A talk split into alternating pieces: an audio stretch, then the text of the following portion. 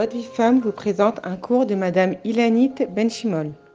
Boker Tov, Bokeror les princesses, un Yom Nifla, Bezrat Hashem. Aujourd'hui, nous allons parler du fait d'être ou des victimes ou des volontaires. Alors, nos Chachamim dans la Torah nous enseignent que Ikar Hanefila et Baratzon, le point central, l'essentiel d'une chute, d'une descente, c'est la volonté. Qu'est-ce que ça veut dire?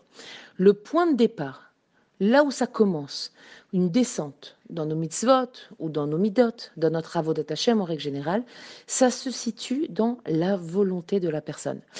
Autrement dit, si on en est arrivé là, c'est que quelque part, ou on l'a voulu, ou bien on n'a pas suffisamment travaillé notre volonté de ne pas flancher.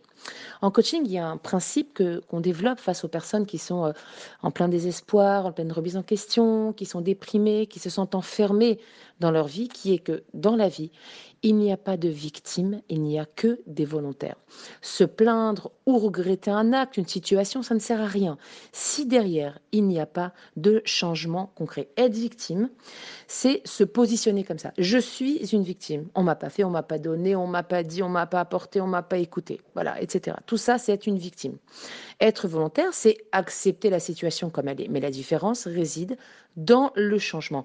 Et tout changement provient d'une volonté. Si je ne veux pas, je ne change pas. Personne n'a jamais changé d'un coup de baguette magique. Personne n'a jamais changé malgré lui. Ça n'existe pas.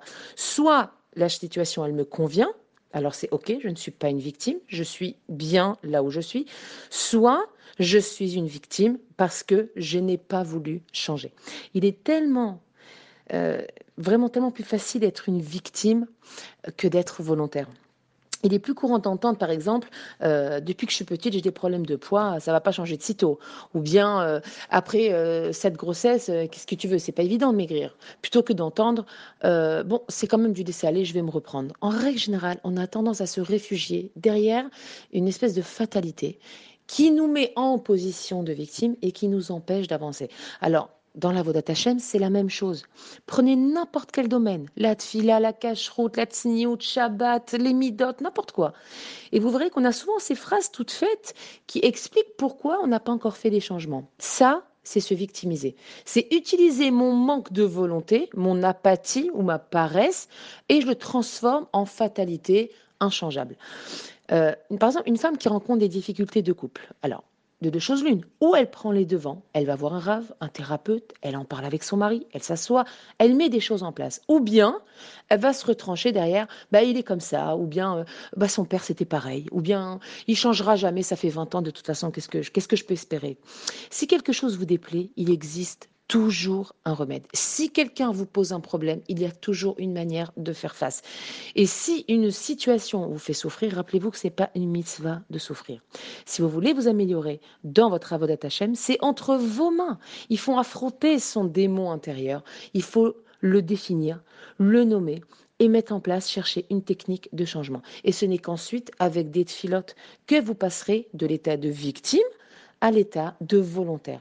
Le résultat, celui-là, il appartient à Kadash Baruch Mais en attendant, nous ne sommes pas les spectateurs de notre vie, nous en sommes les acteurs.